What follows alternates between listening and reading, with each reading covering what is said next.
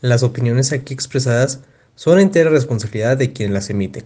Estás escuchando El Trago Económico, tomando decisiones informadas. Una emisión del comentario del día.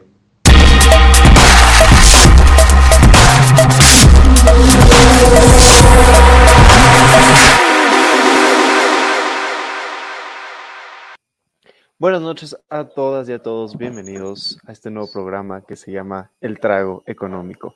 Nos da mucho gusto estar aquí con ustedes. Primero que nada, permítanme presentarme. Yo soy Jaime Bailey y me acompaña aquí conmigo mi estimado Joaquín Rincón. Joaquín, ¿cómo estás? Licenciado, por favor, licenciado. Ahora sí, aquí tenemos a dos licenciados oficialmente. El licenciado Joaquín Rincón, es verdad. Yo ya no le puedo hablar de tú, ya le tengo que hablar de usted a don Joaquín.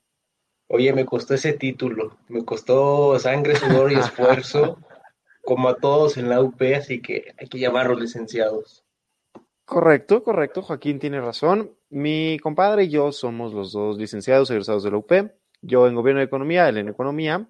Y pues básicamente estábamos buscando una excusa para tomar y platicar. Así que decidimos empezar este pequeño programa, este podcast, en el que vamos a estar hablando de finanzas, de economía, un poco de política, de todos los temas que nos interesan, que nos parecen divertidos, que nos parece que vale la pena platicar con ustedes. Y si quieres, Joaquín, ¿por qué no te presentas ya de manera más completa?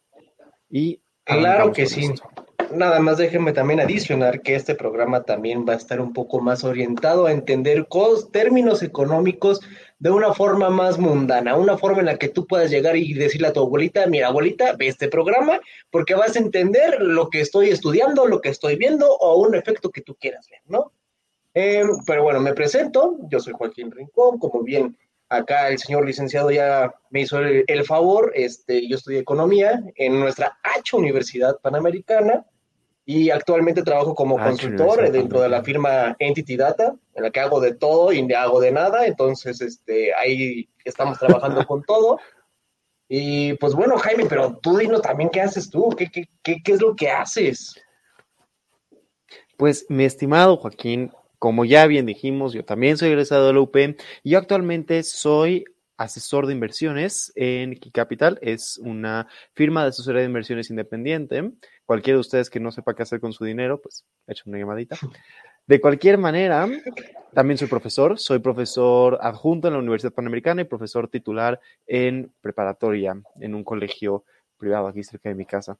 En todo caso, de verdad nos da muchísimo gusto estar aquí con ustedes. Joaquín y yo llevábamos barajeando un poco la idea de tener un podcast ya desde hace tiempo. Y sí, justo como dice Joaquín, parte de la idea de todo esto es agarrar cosas de economía que luego parecen ser muy complicadas y muy más allá de lo mundano y de lo normal y aterrizarlas, traerlas a la tierra tranquilos y calmados.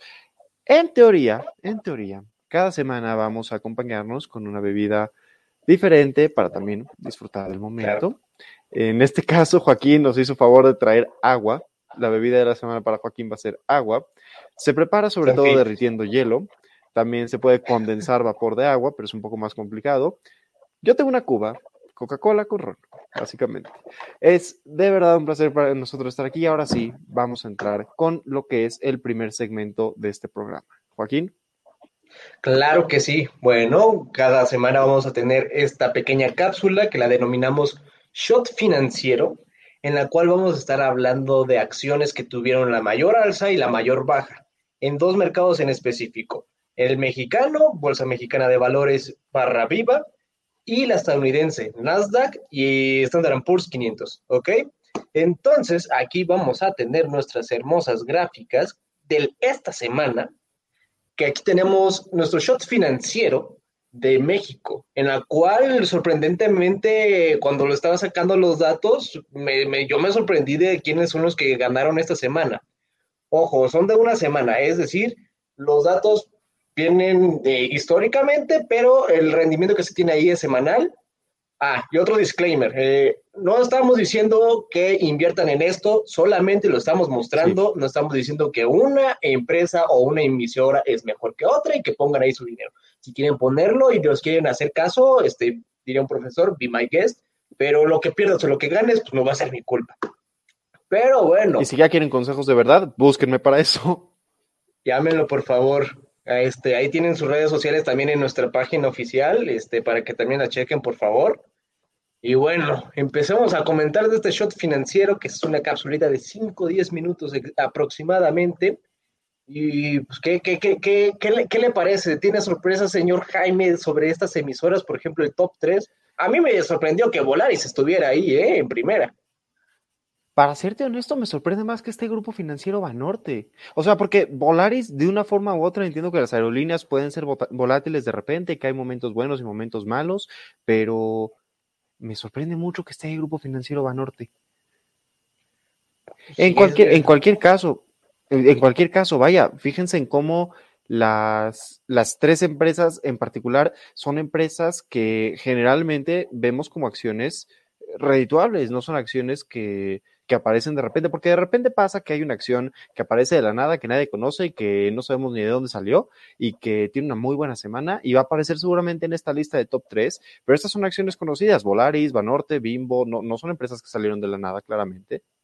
Correcto, pero yo creo que esto sí tiene que ver algún efecto por ahí de Volaris, seguramente también porque también ya empiezan a emitir algunos resultados, algunos estados de resultados que son importantes, entonces yo creo que hay que ponerle ojo ahí y seguramente Volaris dijo, me va a ir súper mal, pero no le fue súper mal, solamente le fue mal y seguramente por ahí se fue la onda. Ahora, Eso puede ser. Nuestro top de abajo, nuestro top de abajo, Orbea, Peñoles y LAP. El que te hace asepsia, el que te saca los minerales de, de, México, que dicho sea de paso, dicen por ahí que no hay corrupción en los minerales aquí en México. Dijo pues yo creo que por ahí también podría ir el tiro. Sí, sí. Y lo más raro es que las tres, las tres de, abajo se concentran entre el 6.5 y 6.9, o sea, tuvieron caídas bastante similares. Sí, y justamente pensando en el tema de, de la minería, es que está álgido, está denso el tema en este momento, no, no parece que se vaya a resolver pronto, no, no creo que sea algo que, o sea, vaya, probablemente van a haber más caídas en empresas del sector minero en los próximos días. Ya hablaremos más al final del programa acerca de la mañanera del día de hoy, que dicho sea de paso, me, me recuerda eso, esta es la única ocasión en la que este programa no se está transmitiendo en vivo. Por esta ocasión nada más grabamos un día antes, estamos ahorita Joaquín y yo el miércoles anterior a la, emisión del programa. El programa se emite los jueves a las ocho y media. Por una situación médica tuvimos que adelantarlo, pero en general siempre estaremos en vivo. Así que nada más tengan presente, estos son resultados de ayer. O sea, para ustedes, esto es de ayer. Correcto, correcto. Qué bueno que lo, que lo podemos aclarar eso. Pero bueno, una vez hablada nuestro shot financiero rapidísimo, igual que un shot de tequila que te lo tomas en un antro, vamos a por el siguiente shot ya te pediste el tequila, ahora dices, me la voy a jugar con otro tequila y nos vamos a Estados Unidos. Y aquí sí ninguna va a haber... sorpresa, ninguna sorpresa en que Warner Brothers esté abajo. Ninguna.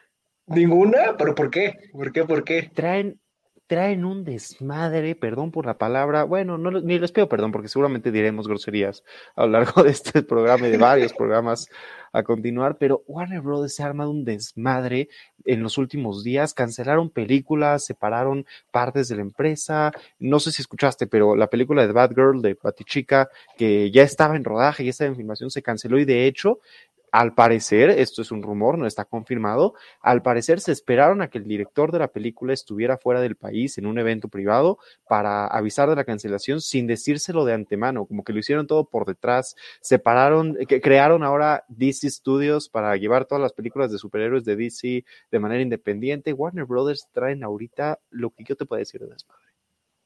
Pero eso sí, la película de Elvis ya está cerca de llegar a la plataforma de HBO Max y yo quiero volver a ver la película de Elvis, la disfruté mucho. Damas y caballeros, yo soy fan de Elvis Presley, ¿qué les digo? Pero HBO también tiene un problema similar de que si HBO Max que va a cambiar por quién sabe qué nombre, la verdad es que yo no sé de esto. Yo me, y es que, me encierro mucho en el mundo, entonces no, no, no sé, pero sé que hay un problema también con HBO, así que tengan cuidado. Y es que Warner Brothers, eh, la, mayor parte de su contenido, la plataforma en la que lo tienes en HBO, entonces también le, vino como en feria. Vaya, vaya, bastante interesante. Pero bueno. ¿Qué me dices de las que subieron? De las que subieron, bastante chistoso, ¿no? Por ejemplo, muchos ni, yo también me desconocía los, los tickers, ¿no? Que es el nombre que tienen las empresas dentro de las bolsas, ¿ok? Eh, por ejemplo, Meli es Mercado Libre. Aunque usted no lo crea, Mercado Libre subió un 17.78% en las bolsas de Estados Unidos, teniendo una cotización de hace cinco días de 890 dólares y que subió a 1064. Eso fue impresionante, pero ya checando qué es lo que pasó, es que sí tuvieron mayores ventas de los que ellas esperaban, 28% para ser exactos. Entonces, pues cuando pasa esto, los inversionistas dicen, oye, me siento feliz por esto, voy a comprar. Y lo que hacen es empezar a inflar el precio. Oferta y demanda básica. Para los de primer grado, este, oferta, y, oferta y demanda. ¿Ok? Ni que agregar. Las otras dos, si no mal recuerdo, C-Day es una empresa de ciberseguridad eh, basada en Estados Unidos, que vende ciberseguridad principalmente Estados Unidos y algunas este, de Canadá. Entonces, por ahí pudiera haber algunas cosas. Y la que a mí también me, bueno, a mí me sorprendió porque sí la llegué a conocer cuando fui becario en José Cuervo, que es Nielsen, NLSN.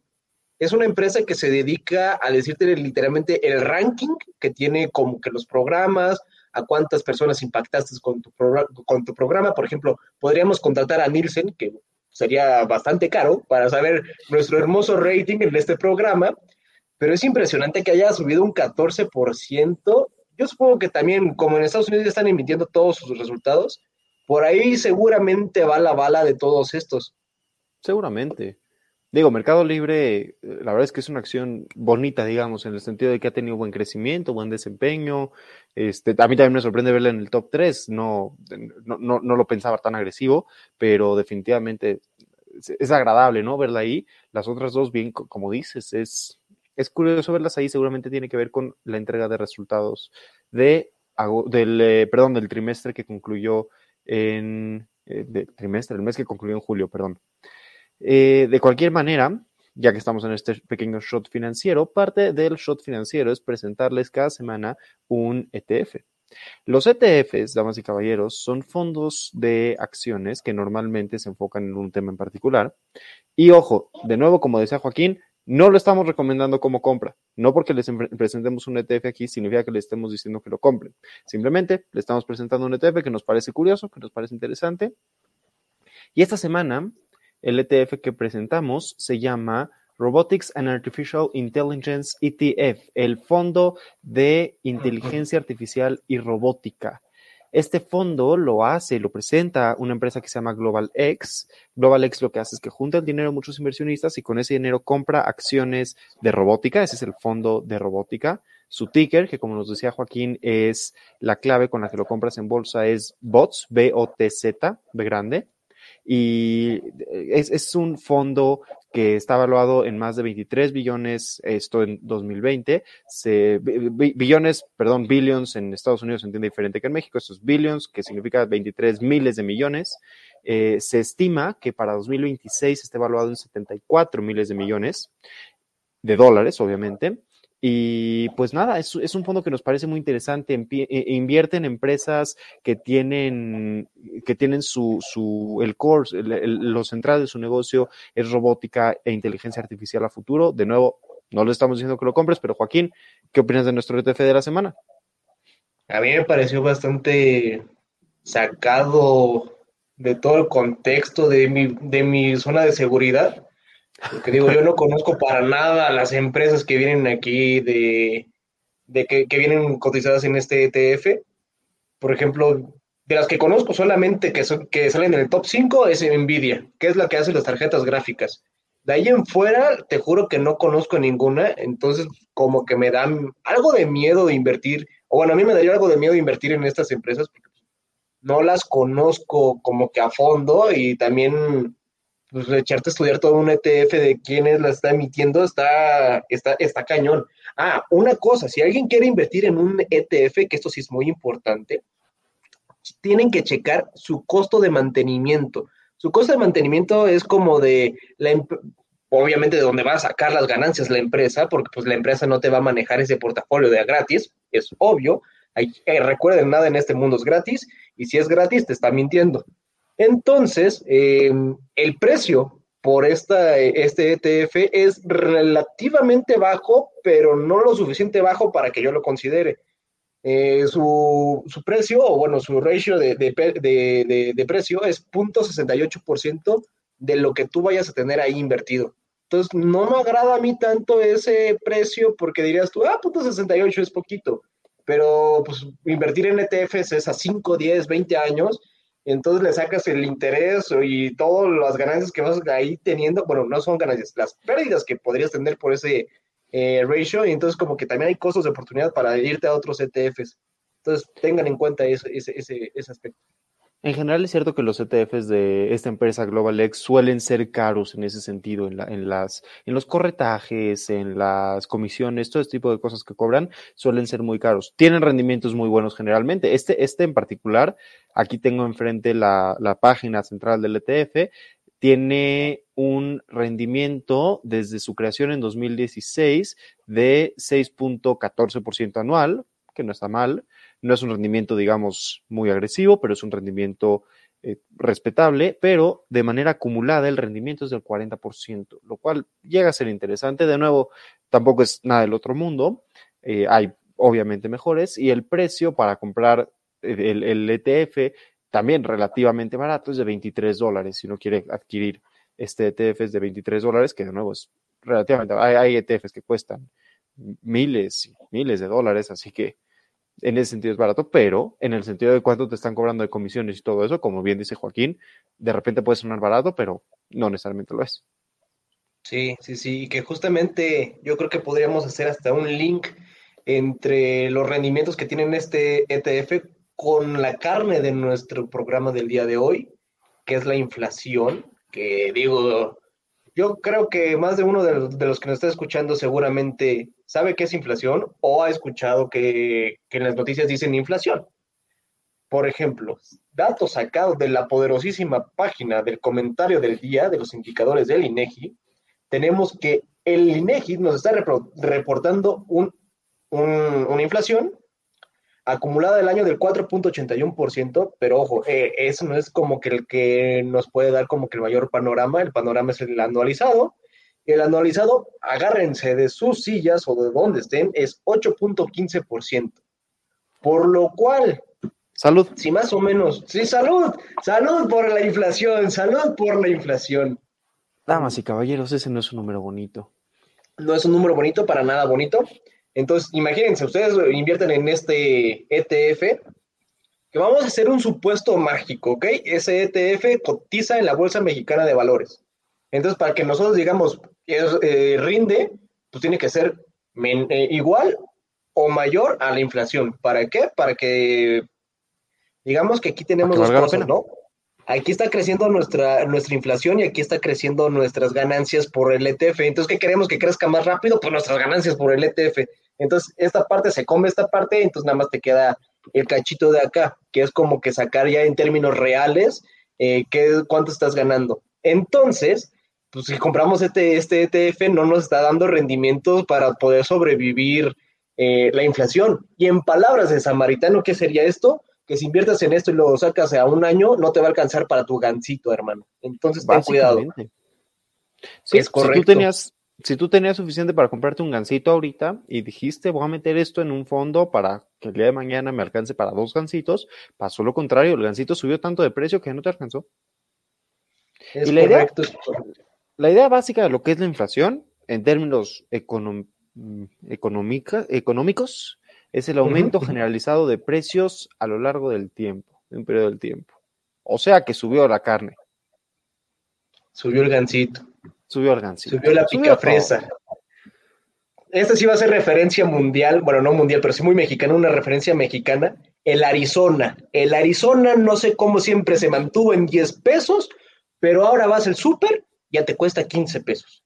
Esa alza que no solamente se vio en el Arizona, también se vio en el frijol, en la tortilla, porque en eso se, se basa el, el, el, índice de la inflación en la canasta básica. Subió de forma generalizada y sostenida, diría por ahí un profesor. Un, un, un saludo a Arturo Bam, que me recordó mucho esa definición de primer grado. Entonces, muy, muy, muy buena esa definición, ¿eh? un, un gran saludote.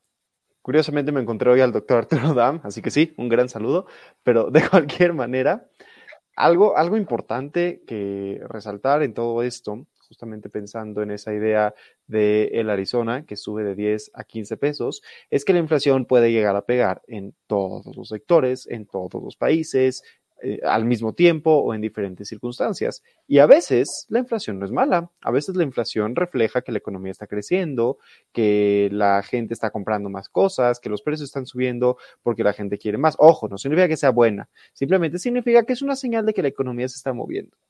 Actualmente, desgraciadamente, no es el caso. No es que la economía esté creciendo muchísimo y además tenemos la triste consecuencia de la inflación. Tenemos la inflación y no, no estamos creciendo. No, para nada estamos creciendo. Pero bueno, esto ya más o menos también se veía venir, ¿no? Digo, antes de la pandemia y todo esto, ya veíamos ahí el indicador del crecimiento del, del, PIB, ya bastante bajo o pegado el cero. Andrés Manuel. Ay, me he hecho un traguito por Andrés Manuel, pobrecito, pero bueno. Ay, pobrecito, sí, cómo no. Pobrecito. Pero sí, este, no, la inflación sí, no es mala per se, pero hay que ver también de dónde proviene. Vamos a hablarlo en términos keynesianos, una oferta agregada y una demanda agregada. Porque Keynes es, es bueno, ¿por qué no? o sea, a ver, nada más contexto. John Keynes fue uno de los economistas más importantes del siglo XX, pero, pero, pero, me caía mejor su contraparte y enemigo Hayek, el precioso y increíble eh, Hayek. Ándale, pues, ándale, pues. Ándale, pues ya, ya, me, ya estoy viendo, ya me estoy viendo crucificado de, no, te está diciendo que Keynes tenía razón. Pero no, yo nunca estoy diciendo que tiene razón. Yo estoy diciendo que agarremos una de sus ideas, que es oferta agregada y demanda agregada. Te la doy. por, ahí podemos ver algunas interacciones eh, con las cuales la, la, um, la inflación se ve, ¿no?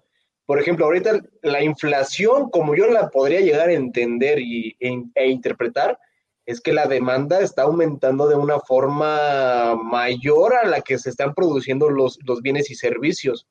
¿Por qué? Digo, tenemos crisis de semiconductores a nivel mundial que ya tiene bastante tiempo. Ahora estamos teniendo también un poco de crisis de cereales por la guerra en Ucrania. Están, vamos a tener otra cosa que no sé qué vaya a resultar de lo de Taiwán, que seguramente va a resultar en productos más caros. Entonces nuestra, nuestro, nuestro universo de ofertas está siendo más chiquito y pues seguimos demandando lo mismo, si no es que más. Entonces, ¿qué van a hacer? Pues subir el precio. Entonces, por ahí podría también venir una forma de, de crear este, inflación y no sé, no sé, digo, si tuviera yo aquí la respuesta de cómo combatir la inflación, no estaría trabajando este, en Entity Data, seguramente estaría trabajando en el Banco de México, ya sería gobernador del Banco de México. no tengo yo una respuesta, pero yo creo que por ahí podría venir una, forma de abordarlo. Mira, con, con, lo congruente que es la política mexicana con la realidad, incluso si tuvieras la solución, es muy probable que nadie te dé caso. Porque en cuanto tengas la solución correcta, automáticamente López Obrador va, va a proponer exactamente lo opuesto. En todo caso, lo que, lo que dice Joaquín es muy cierto por una, por una situación muy sencilla. Y aquí de eso nos van a escuchar hablando muy seguido porque es lo más básico que existe. Hay una oferta de todo lo que, lo que se produce en el mercado para la gente y hay una demanda de todo lo que la gente quiere. Cuando la oferta y la demanda se, se encuentran, aparece el precio es muy bonito. Cuando no están tan coincidentes, cuando hay diferencias, entonces el precio se tiene que ajustar, tiene que subir, tiene que bajar, entonces que tiene que cambiar. Y en este caso, como bien dice Joaquín, si baja la oferta, si hay menos cosas disponibles, pues entonces hay escasez, se aprecian más. Si hay poquito, pues lo valoras más, que si hay mucho, si hay mucho, pues lo desperdicias, pero si hay poquito hay que cuidarlo y vale más. Entonces suben los precios. Ahora, no, tenía tan presente, para serte honesto, el tema de los semiconductores, que es cierto. Lo que sí tenía muy presente es el tema de los granos en Ucrania. A ver, Ucrania es de los, de los productores de grano más importantes del mundo.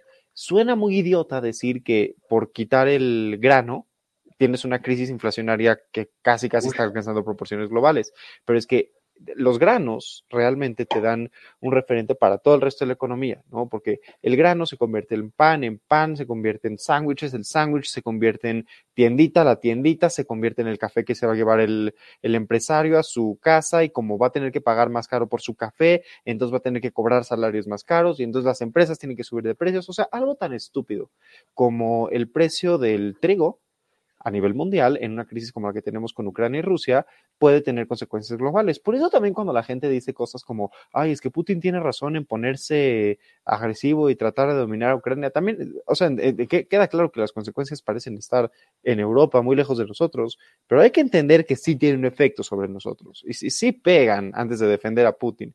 Ojo, no lo estoy atacando, pero que quede claro que defenderlo tampoco está sencillo.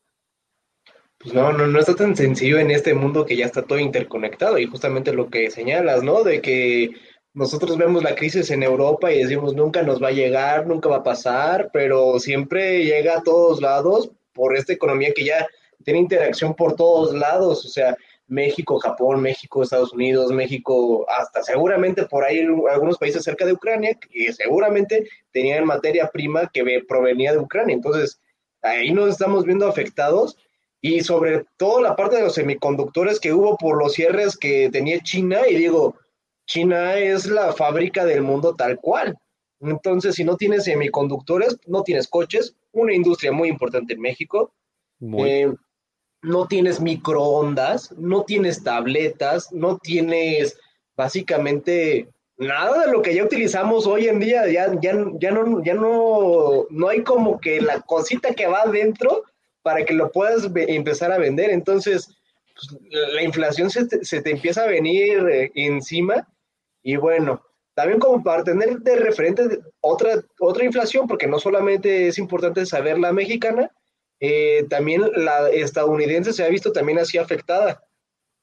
Cosa rara, bueno, no rara, cosa que contrasta es que Estados Unidos pues sí ha tratado de mantener un crecimiento. Este, México como que como que abrazamos la inflación y vamos por nuestra, ¿cómo decías? austeridad franciscana. No, ya, ya deja tú la austeridad. El, presidente, por si no lo escucharon hace unos días, dijo que ya superamos la austeridad republicana y ahora vamos peor, ahora vamos, vamos por la pobreza franciscana. Ese es el nuevo nivel de austeridad, se llama pobreza franciscana. Antes de que pasemos a hablar de lleno del presidente, porque sí, vamos a platicar un poquito del presidente, de su mañanera, en lo que va a ser el tercer fragmento de este programa que se llama La cruda política. Antes de que lleguemos a eso, Joaquín me había dicho que quería mencionar acerca del tema de cómo los bancos nos venden la inflación. Así que Joaquín, te voy a dar, por favor. Tomo el micrófono, tomo el micrófono.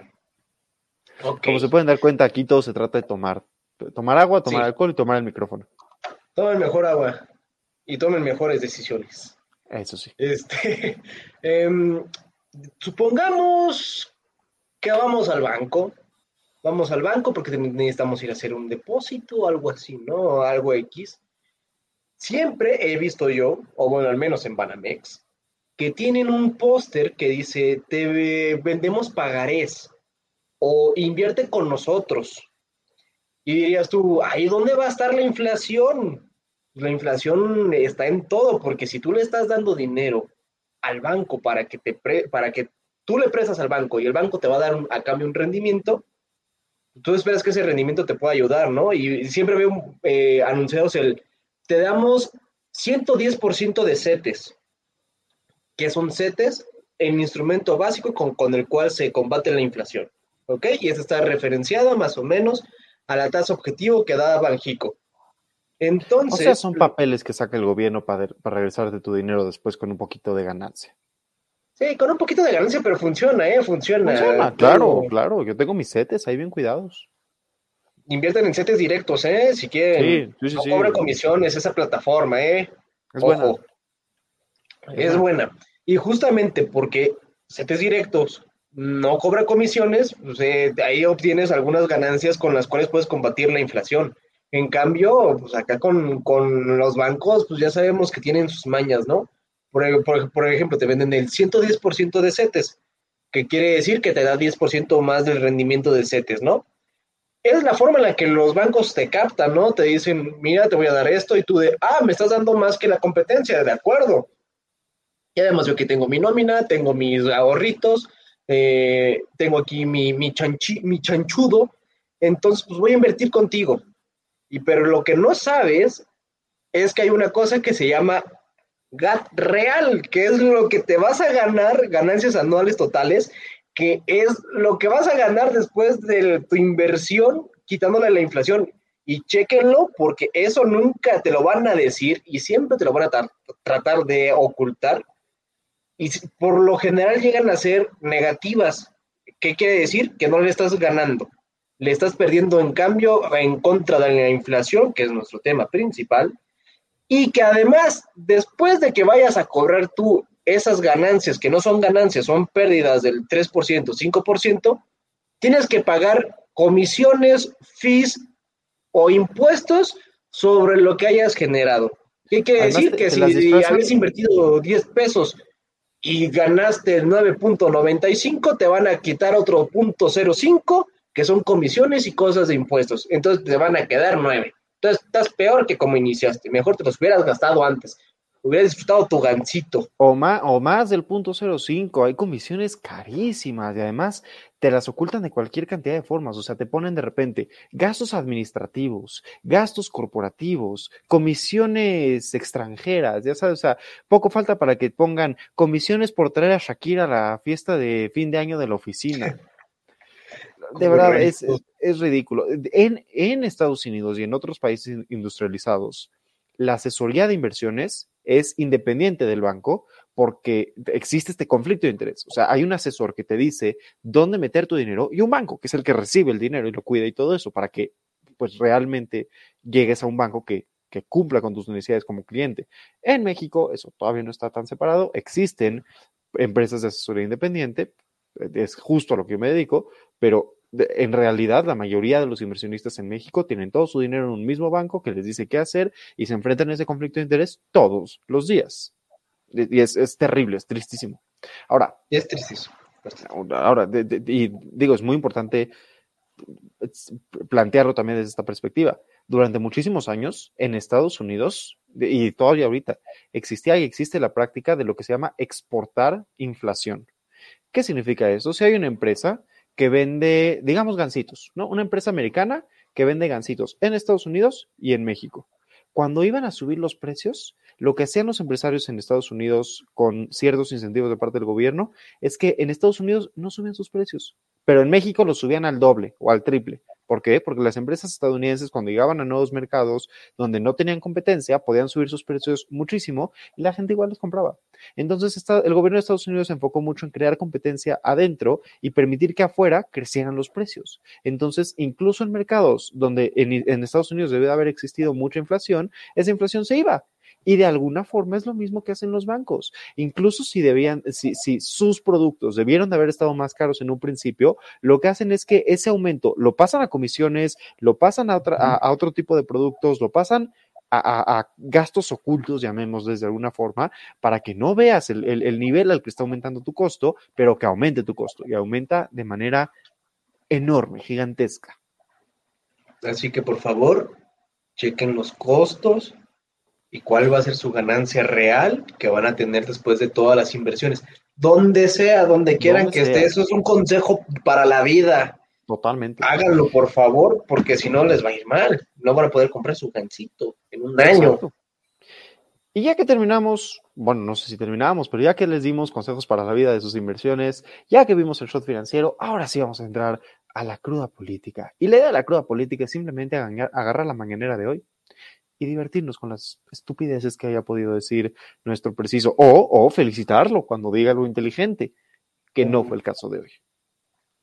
Sí, no. Entonces, ¿nos quieres hacer el breve recap de qué es lo que pasó hoy en la mañanera?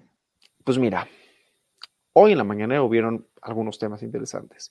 Habló el presidente acerca de los mineros, que dice que ya están cerca de sacarlos, esperemos que sea cierto habló acerca de unas manifestaciones que ocurrieron en Jalisco en Guanajuato la noche de ayer, que al parecer hubieron varios detenidos, eh, que se quemaron autos y todo eso, pero no, no ahondó mucho en el tema.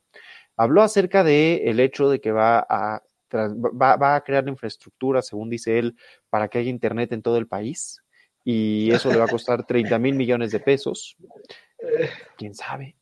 Pero lo que me pareció el highlight así maravilloso de la, de la mañanera, lo que de verdad me divirtió de la mañanera de hoy, ojo, no la vi, no la vi completa, nadie ve la mañanera completa, y quien les diga que sí, pues está bien loco. Mi respeto, no tiene nada que hacer en la mañana. Sí, no.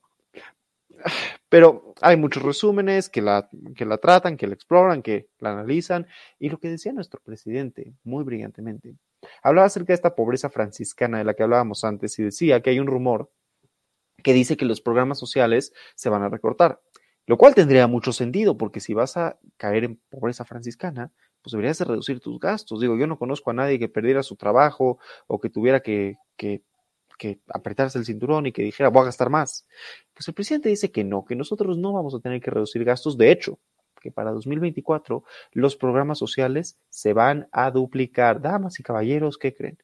López Obrador, así como lo escuchan, va a ser el primer presidente que va a poder ahorrar gastando más. Es un honor estar con Obrador. Claro que sí. Díganme, ¿qué payaso puede hacer más malabares en una mañana? Nadie, ni los del semáforo.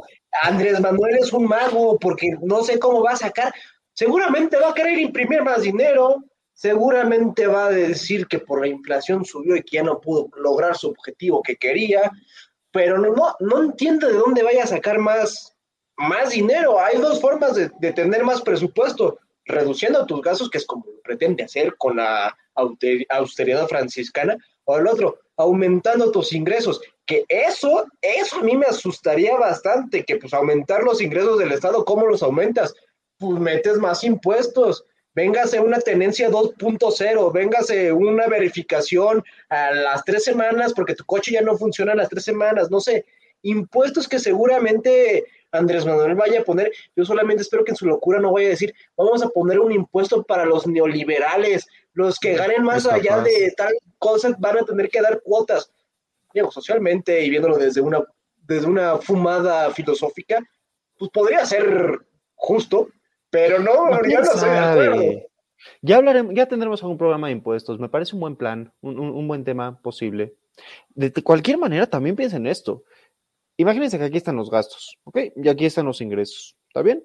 Y lo que dice Andrés Manuel es que quiere que haya más gastos, pero además quiere que los ingresos sean todavía más que los gastos, ¿no? Porque quiere ahorrar, o sea, quiere, quiere quiere que aumente el gasto, pero quiere ahorrar. Entonces, no es que los, o sea, si se duplica el gasto, los impuestos no se van a duplicar, se tendrán que más que duplicar. O sea, tendría que ser ridículo. De por sí, de por sí pagamos muchísimos impuestos, sería ridícula, absolutamente ridícula la tasa de impuestos y los tipos de impuestos que tendría que ser para no solamente aguantar el doble del gasto, sino aguantar el doble del gasto y más. Es, es, es, es totalmente irrisorio pensar que eso se puede cumplir.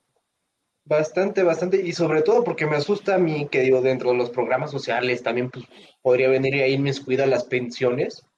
Y digo, yo la verdad no veo cómo se vaya a financiar las dos cosas. Digo, de por sí ya muchísimo de presupuesto que genera México para todo su año se va bastante, bastante bastante, no recuerdo, creo que era como el 54% el año pasado, o no recuerdo qué año sí fue como el 54, 57%, el que se destinó para el pago de las pensiones. O sea, imagínate, estás ganando 100 pesos y 57 pesos se va para las pensiones y los 43 restantes se va para todos tus proyectos, Dos Bocas, Tren Maya, el hermoso Santa Lucía, este, etcétera, etcétera.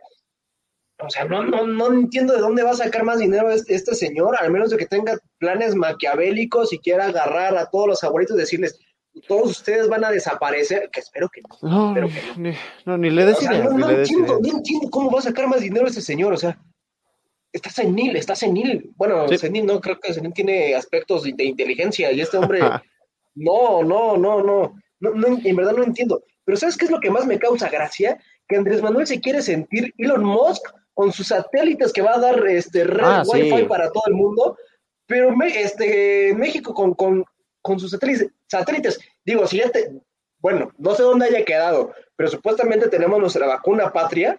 Yo ya me estoy viendo los satélites, ¿no? Satélites Benito Juárez, Francisco y Madero, Lázaro Cárdenas, algo así, no, sé. Pues, ya por ahí tenemos... ese, ese, mindset que se trae Andrés Manuel. Pues por ahí tenemos el satélite Morelos 5, pero bueno, ese fue proyecto desarrollado a través de ciencia y tecnología, y eso es algo que Andrés Manuel no entiende. No, pues hasta le quita dinero el CONACYT los que podrían hacer estas cosas. Justo ah, mencionabas el tema de pensiones, que sí fue uno de los programas que López Obrador mencionó, y que también dijo que se va a duplicar. Y sí, yo creo que también deberíamos hacer un programa de pensiones porque las pensiones son probablemente el problema más grave de política pública hoy en día. En, México, por lo menos, creo que sí lo son. Estarás de acuerdo conmigo. Yo, yo no me puedo imaginar cómo resolver el problema de pensiones. Sí creo que es el más delicado. De cualquier manera, damas y caballeros, nos acercamos al cierre de este primer programa. Antes de despedirnos, primero que nada le queremos agradecer mucho a el comentario del día, que aquí está el logo del comentario del día, más o menos por acá. Ya, lo vieron allá arriba. Para el otro lado, pero eh, ahí está ya, ahí está ya. El punto es que le queremos agradecer mucho a la plataforma del comentario del día por esta oportunidad de platicar aquí con ustedes. Segundo, Pax, muchas gracias por acompañarme. Salud. Salud. El primero de Dios, la próxima semana me acompañará con algo un poco más fuerte que agua. Tal vez incluso agua de limón. Este. Tengamos cuidado, el azúcar nos hace mal el azúcar nos hace mal, dice Joaquín. Este, y de cualquier manera, este es un programa donde de verdad venimos a pasarla bien, venimos a divertirnos, venimos a platicarles cosas que les puedan parecer interesantes, porque nosotros creemos que es interesante, creemos que les es de utilidad. La idea de que se transmita jueves es que acaben la semana echándole un ojo a sus inversiones con el shot financiero, que sea una buena risita con la parte de la cruda política y que aprovechen para pensar un poquito más en la idea de lo que puede representar la economía, porque la economía es una superciencia, pero a veces se queda mucho en la teoría y la realidad es que puede ser la más práctica de las ciencias, porque nadie se queda viendo una mesa y dice, puta, ¿cuáles, ¿cuáles las propiedades químicas de esta mesa? Pero sí puedes